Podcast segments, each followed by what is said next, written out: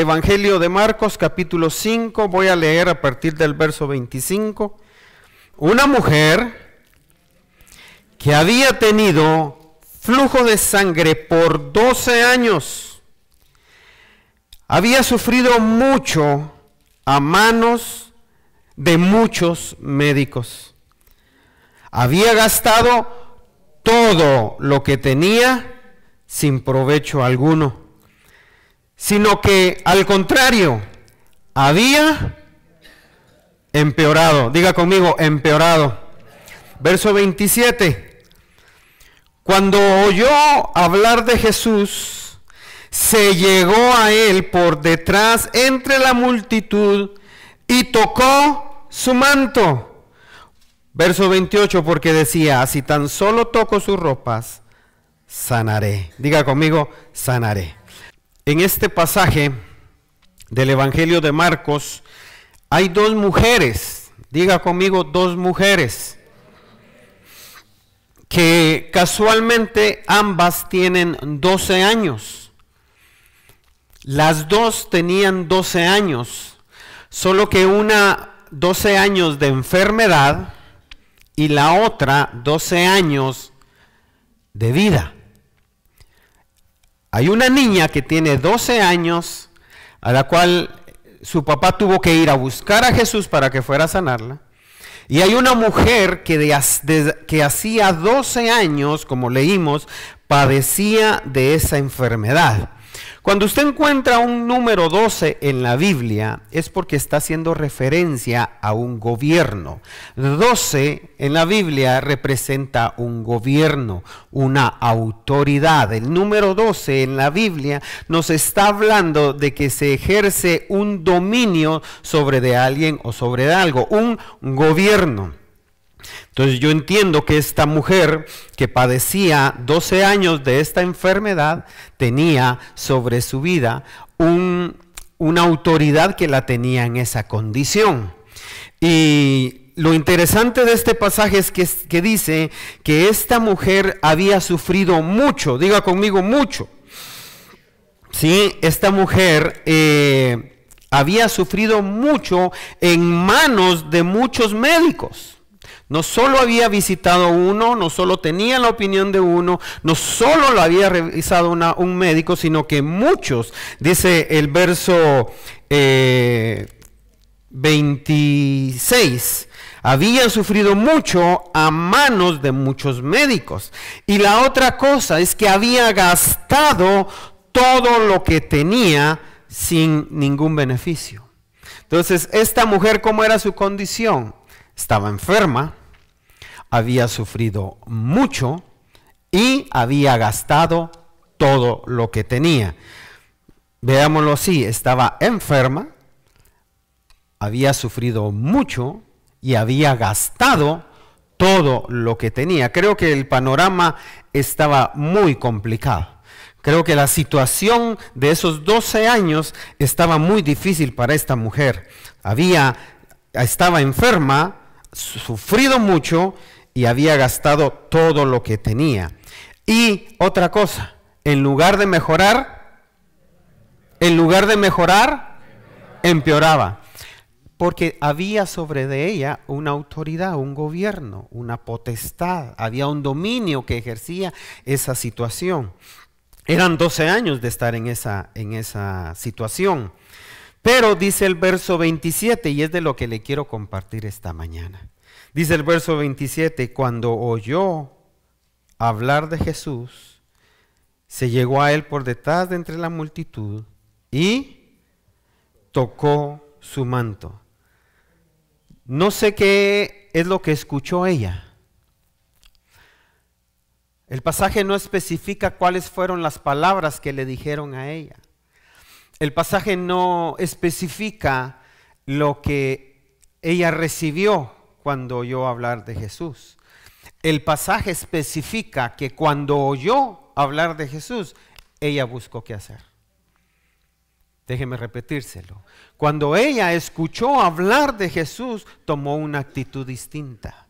Cuando ella escuchó hablar de Jesús, empezó a moverse en fe.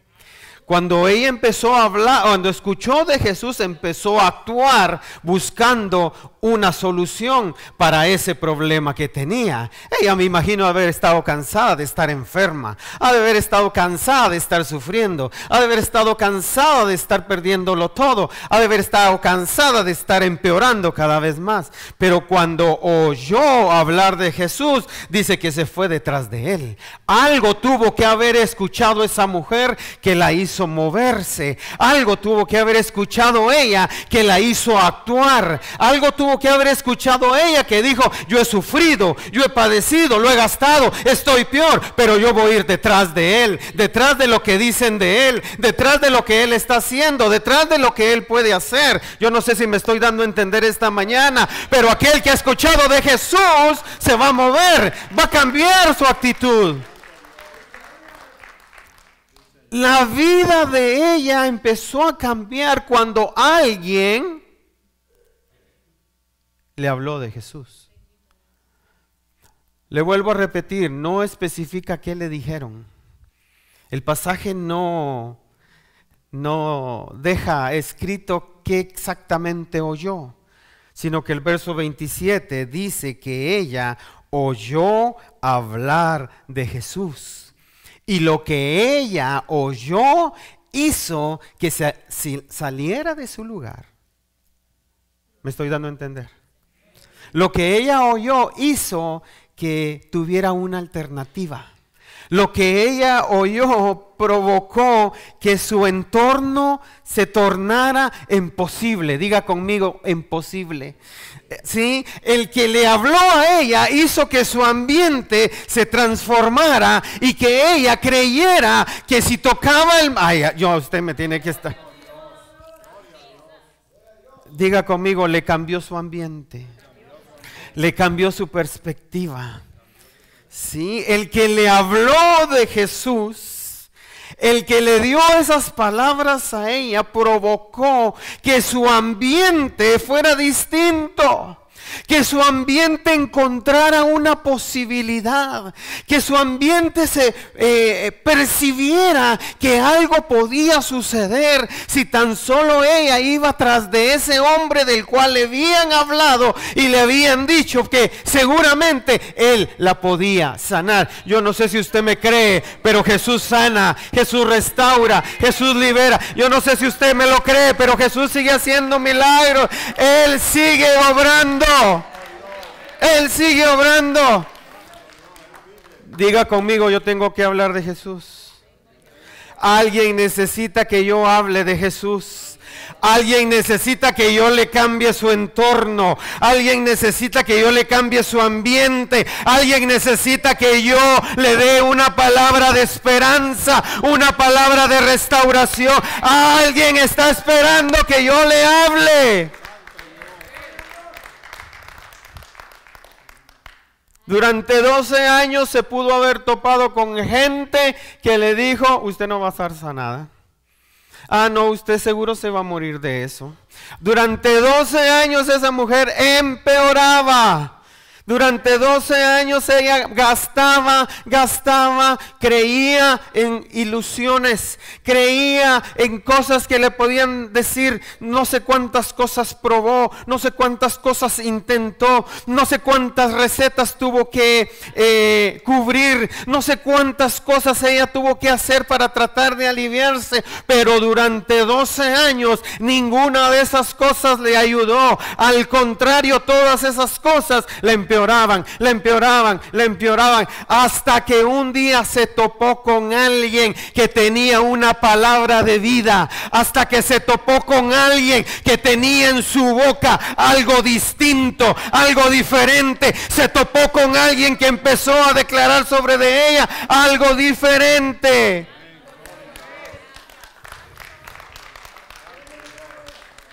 12 años en el suplicio. 12 años en el sufrimiento, en el quebranto, en la humillación. Le voy a decir por qué humillación. Una persona, una mujer en esa condición era considerada inmunda así como se lo estoy diciendo. Bajo esas condiciones, bajo esa situación, ella no podía tener otro ambiente más que de humillación. Ella no podía tener otro ambiente más que de sufrimiento. Ella no podía tener otro ambiente más que de pesar y de dolor, de quebranto. Ella no podía salir de ese ambiente mientras estaba en la condición, porque el entorno donde ella vivía decía, esta mujer no es parte de la sociedad, esta mujer está contaminada y puede contaminar a los demás. Pero llegó el día, bendito sea el nombre del Señor, que se topó con alguien que tenía una palabra diferente, se topó con alguien que tenía un mensaje distinto, se topó con alguien que conocía, que tenía una respuesta. Yo no sé si me está creyendo, pero hay alguien que tiene una respuesta para el que está allá afuera. Yo quiero que Dios ponga en mi corazón siempre una palabra para usted que lo haga moverse yo quiero que Dios ponga siempre una palabra en mi corazón que lo haga cambiar sus ambientes. Que usted tal vez durante 12 años ha pensado que no se puede, pero yo le quiero pedir al Señor siempre una palabra que lo desafíe, una palabra que le cambie su ambiente, una palabra que lo haga creer que para Dios todo es posible, aunque haya sufrido, aunque haya gastado, aunque esté empeorando, Dios lo puede hacer. Yo ese es el Dios en que he creído, yo ese es el Dios en el que he confiado. Yo he puesto mi vida en el Cristo que sana, que restaura, que libera, que transforma. Yo he creído en el Cristo que todo lo puede. Alguien le tiene que dar gloria a Dios esta mañana. Alguien tiene que dar alabanza al Señor esta mañana. Dele gloria a Dios, dele gloria al Señor.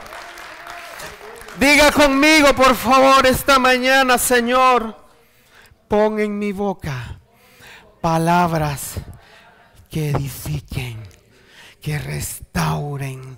Pon en mi boca palabras que transformen ambientes yo quiero que usted encuentre de mi boca, de mi corazón, una palabra que siempre lo desafíe a más, que siempre lo desafíe a seguir adelante, que aunque haya adversidad, pero la palabra de Dios dice, no temas porque yo estoy contigo, no temas porque yo soy tu Dios y te esfuerzo, te animo, te exhorto. Yo quiero ser de esas personas que le hablaron a esa mujer y que hicieron que se moviera y que hicieron que dejara por un momento su dolor y que hicieron que dejara por un momento el sufrimiento, el quebranto, que, dejara de pensar que ya no tenía. Esa mujer pensaba y decía, ya no puedo gastar más, ya no tengo más para gastar, aunque alguien tenga ahí, pero ya no puedo, ya no tengo. Alguien como esas personas que le dijeron, el que va ahí no te va a cobrar, el que va ahí no es necesario que le lleves nada. Él lo va a hacer porque es misericordioso. Él lo va a hacer porque tiene compasión. Alguien tiene que dar gloria a Dios. Alguien tiene que dar alabanza al rey. Alguien tiene que exaltarlo. Aleluya. Cristo vive. Cristo reina.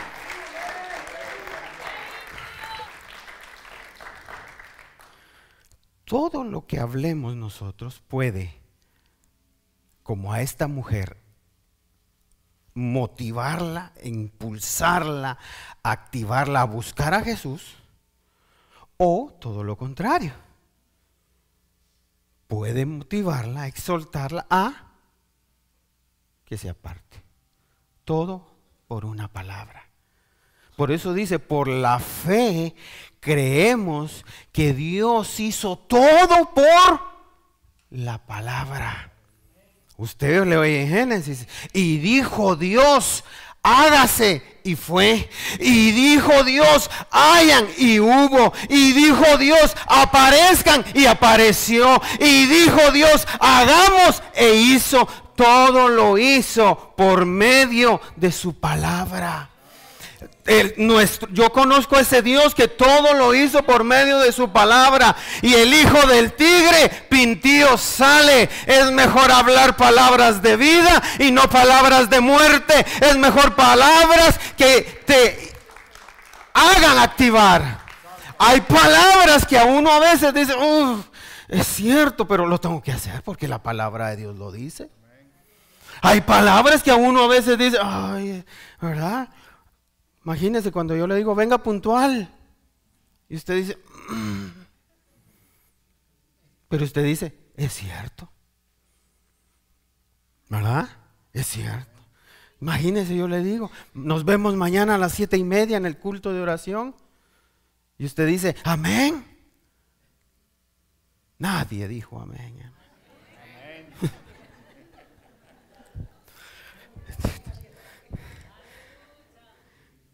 Fue tan impactante de la forma en que lo dijo, o cómo lo dijo, o el espíritu que tenía esa palabra, que esa mujer dijo, hmm, esto que me dijeron, lo tengo que probar. Ah, sí, lo tengo que Le cambiaron su atmósfera. Esa atmósfera de muerte, uh, se la destruyeron. Es que usted puede crear atmósferas, ambientes con las palabras que dice. Es impresionante cómo se puede generar un ambiente, una atmósfera con las palabras que uno dice. Y si uno no tiene la atmósfera adecuada, es peligroso. Entonces imagina que nuestro planeta, nuestro sistema se quedaran sin atmósfera. ¿Qué sería lo primero que pasara? ¿Nos qué? Uno, falta de oxígeno. ¿Sí? Falta de respiración no habría. Número dos, salimos un ratito al sol y nos pondríamos más cáncer en las piel, etcétera, etcétera. ¿Por qué? Porque la atmósfera nos protege de esos rayos del sol, nos propicia el oxígeno adecuado para nuestra respiración, nos libra de la basura que hay en el alrededor del espacio, toda esa basura espacial que hay, residuos de meteoritos, residuos de eh, todo eso se desvanecen a la hora de entrar a la atmósfera. ¿Usted se imagina lo que hace la atmósfera espiritual en la vida de un creyente? Ah, usted se imagina. Ah. ¿Usted se imagina lo que hace una atmósfera espiritual en la vida de un creyente? Lo libra de cualquier cáncer, le da oxigenación adecuada, lo mantiene oxigenado, lo mantiene vigoroso, lo mantiene sano, lo mantiene fuerte. Alguien le tiene que dar gloria a Dios, hermano. Alguien tiene que alabar el nombre del Señor.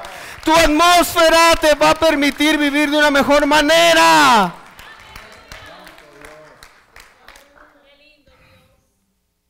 No le diga malas palabras a sus hijos, entre paréntesis. ¿Sí? ¿Me permite hacer ese comentario? Permítame. No le diga malas palabras.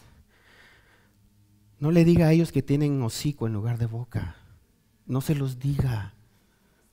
No, no, no es la manera. No es la forma.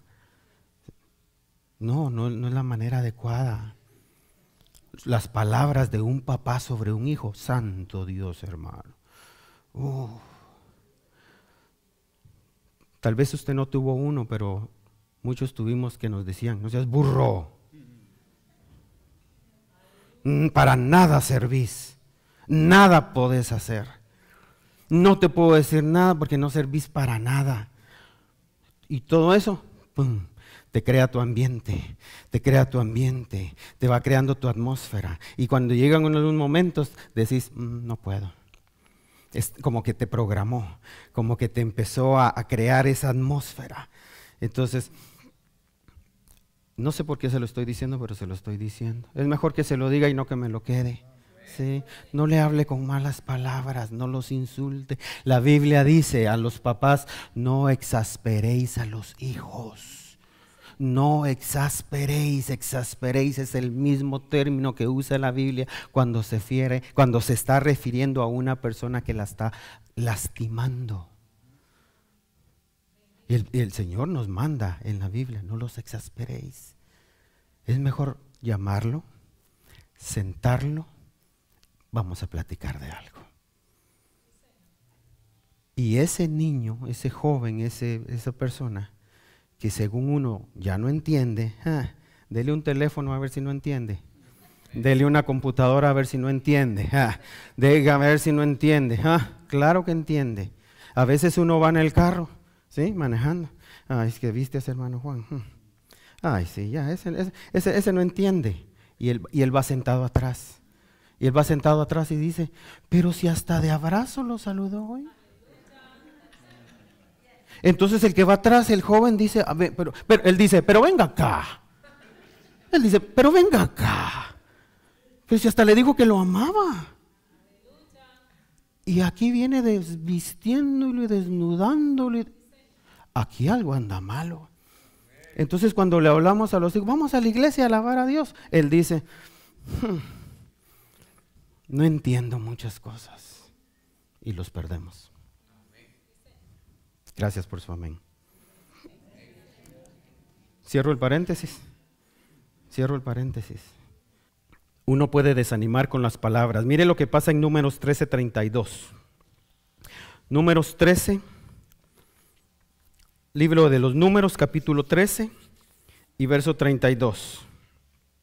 Números y capítulo 13, verso 32. Y dieron un mal informe a los hijos de Israel de la tierra que habían reconocido diciendo, la tierra por la que hemos ido para reconocerla es una tierra que devora a sus habitantes. Y toda la gente que vimos en ella son hombres de gran estatura. ¿Cómo fue el informe que dieron? Un mal informe. Usted se recuerda la historia. Moisés mandó a doce a reconocer la tierra.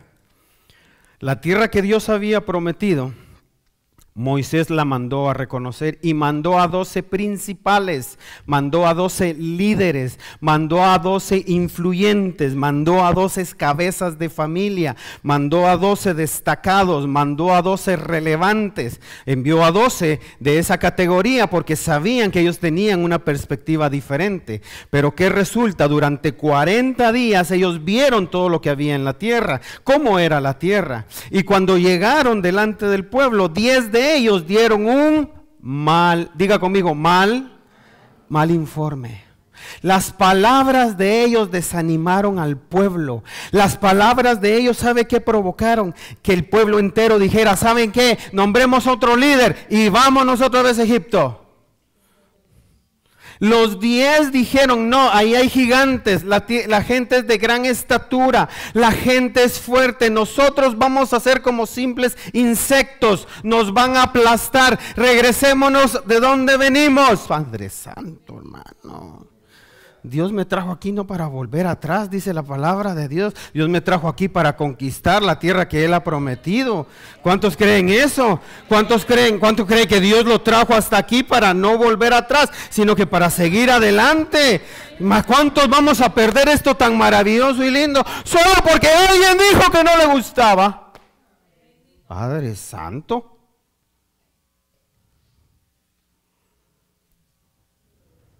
Diez de ellos desanimaron a todo el pueblo.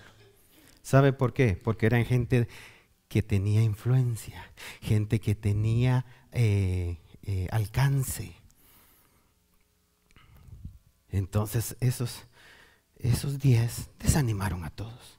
Y entonces rápido dijeron, tengo un plan, nombremos a un líder y regresémonos a Egipto. Porque al menos allá había donde caer muertos. Padre Santo, mire esa mentalidad, hermano. Querían volver a la esclavitud. Santo Dios, hermano. Es como que esta mujer haya sido sanada, ¿verdad? O no le haya parecido la manera en que Jesús le habló y haya dicho, ay, no, mejor 12 años de enferma. Ay, mi Dios amado. Ay, que hay gente que le gusta ser masoquista y seguir en su misma onda, en su mismo rollo. Hermano, pero si Dios tiene planes de bien y no de mal, planes de bienestar, planes de, de prosperidad. ¿Cuántos dicen gloria a Dios? Lea conmigo Efesios y capítulo 4, verso 29. Carta a los Efesios y capítulo 4, verso 29.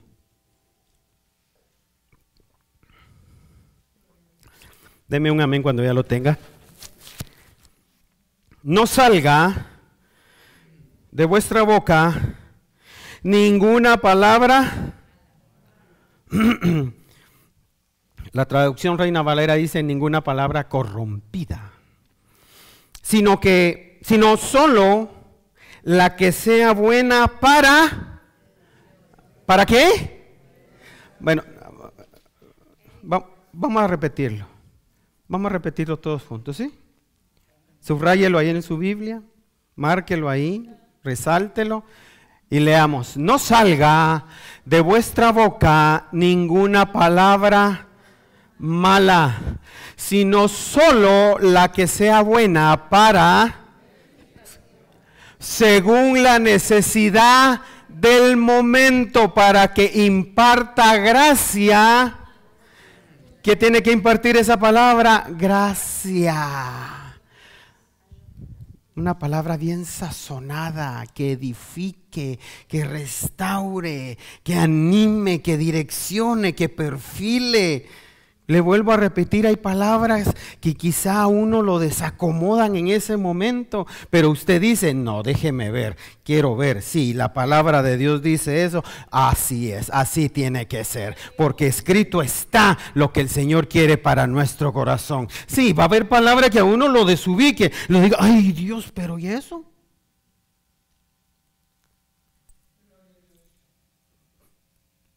Pero usted viene Usted agarra su Biblia y compara.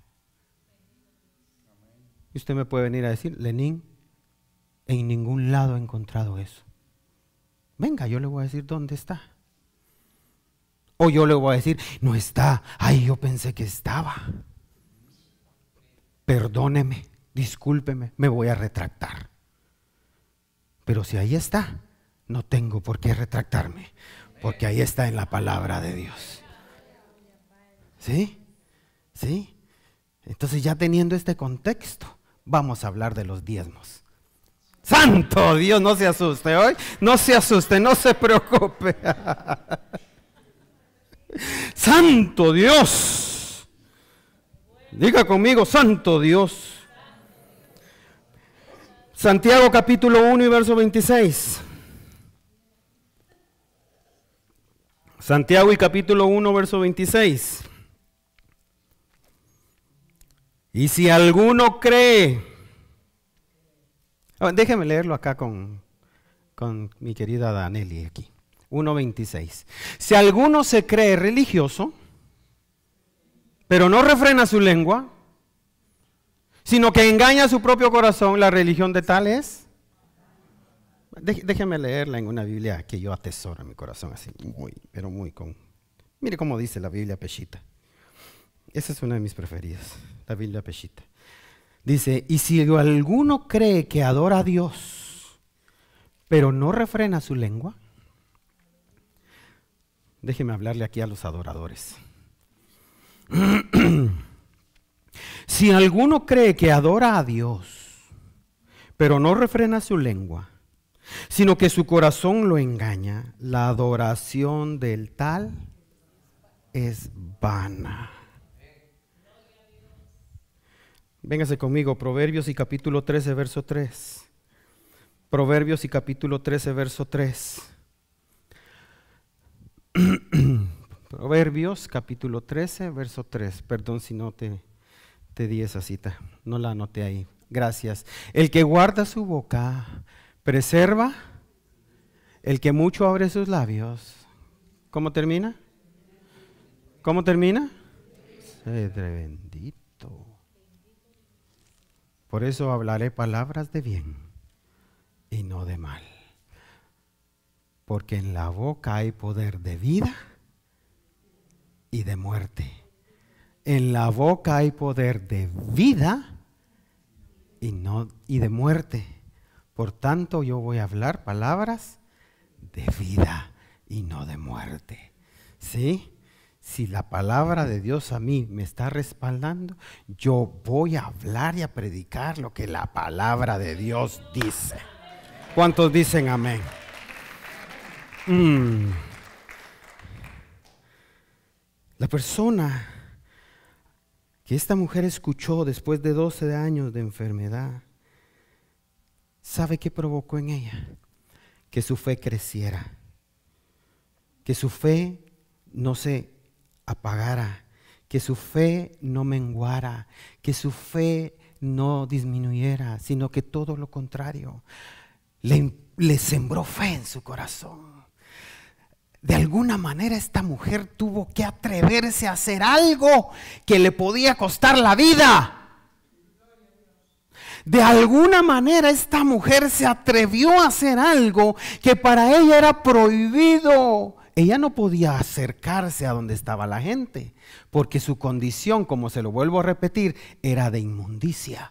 Si ella tocaba a alguien, esa persona podía tomar represalias en contra de ella porque era inmunda y, por así decirlo, ponía inmundo a la otra persona. Ella no podía hacer eso. Ella no se veía durante toda su vida sabía que no se podía acercar a otra persona. Pero la persona que le habló de Jesús provocó en ella tal acción, tal fe, que le dijo, Él no te va a rechazar. Él no te va a, hacer a un lado, no te va a enjuiciar, no te va a señalar, mujer. Ese hombre que yo he visto no te va a juzgar, no te va a enjuiciar. Ese hombre que yo conozco te va a sanar, te va a restaurar, te va a liberar de ese azote, de esa cadena, de esa atadura. esa persona que le habló a ella de Jesús generó en ella confianza. ¿Por qué le digo que había ella perdido confianza? Porque había gastado en muchos médicos. ¿En cuántos había gastado? ¿Cuántos eran los médicos? Entonces la confianza de ella estaba demasiado, demasiado fracturada. Porque ella dicho, ella había dicho ya, ya lo gasté mucho en muchos médicos. ¿Y saben qué? Empeoraba. Entonces la confianza, esa persona que le habló tuvo que reconstruir nuevamente su confianza. Usted sabe que hay gente que ya no viene acá porque nosotros los líderes le hemos eh, quebrantado la confianza. Personas ya no se acercan a una congregación, ¿sabe por qué? Porque le confiaron al líder y el líder los defraudó. No Dios, porque Dios no defrauda. No, el día que defraude Dios, ese día nos dedicamos a otra cosa, hermano. Pero mi Dios no defrauda a nadie. Mi Dios es verdadero, mi Dios es justo, mi Dios es fiel, mi Dios es bueno, mi Dios... Él no defrauda a nadie. Yo desafortunadamente sí lo podría defraudar a usted. Yo desafortunadamente soy humano y cometo errores y fallo. Eh, soy guapo, pero cometo errores. Ah, es que guapo es otra cosa, ¿no? Soy simpático, pero cometo errores. Entonces, me puedo equivocar, puedo fallar, puedo decir algo pero guardo mi corazón para no hacerlo. Guardo mi corazón para no provocar raíces de amargura. Guardo mi corazón para no tergiversar nada. Antes de cualquier cosa le digo al Señor, Señor, como dijo David, pon un centinela en mis labios, pon un guarda en mi boca, para que los dichos de mi boca sean agradables para ti. Imagínese que yo venga aquí todo amargado el domingo. Ay, hermano, amargado te digo aquí. ¿Qué le voy a transmitir? Amargura. Dios bendito. ¿Qué le voy a transmitir? De una fuente, dice, no pueden brotar dos aguas. O brota agua dulce o agua amarga, pero no puede brotar de la misma fuente. imagínese que yo venga aquí amargado. Que yo venga aquí con el corazón partido. Yo tengo que ir delante de la presencia del Señor y decir, Señor, yo quiero ser un vaso disponible para ti. La gente no tiene la culpa de lo que a mí me pueda estar pasando. Esta gente tiene que ser bendecida. Esta gente viene por una palabra. Esta gente tiene que ser alimentada. Esta gente tiene que ser nutrida. Esta gente tiene que recibir fe. Esta, esta gente tiene que salir creyendo que hoy es mejor. Esta, esta, esta gente tiene que salir eh, fortalecida. Imagínense que yo me pare aquí. Ay, hermano, está dura la cosa, ¿verdad? Imagínense que yo me pare aquí, hermano Juan. Ay, hermano Juan, viera que allá afuera la cosa está mala con J.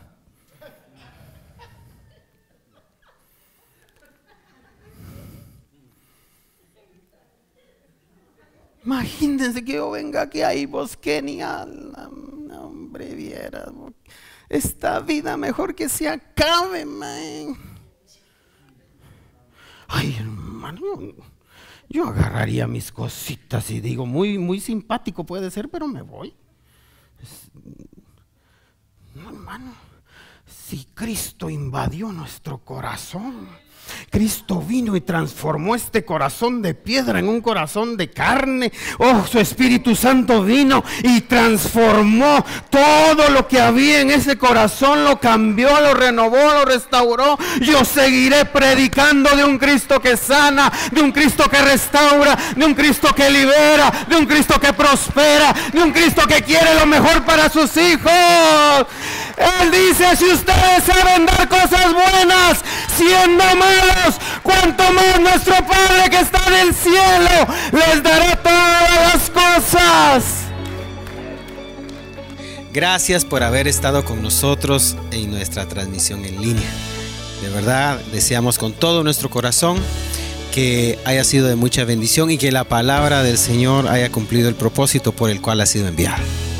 Así te invitamos una vez más a que le des compartir, que le des like a este video y que por sobre todas las cosas sigas siendo de bendición a otros, como suscribiéndote en nuestro canal de YouTube, en nuestras redes sociales, síguenos y así podemos juntos llegar a más vidas. Que el Señor te bendiga. Bendiciones.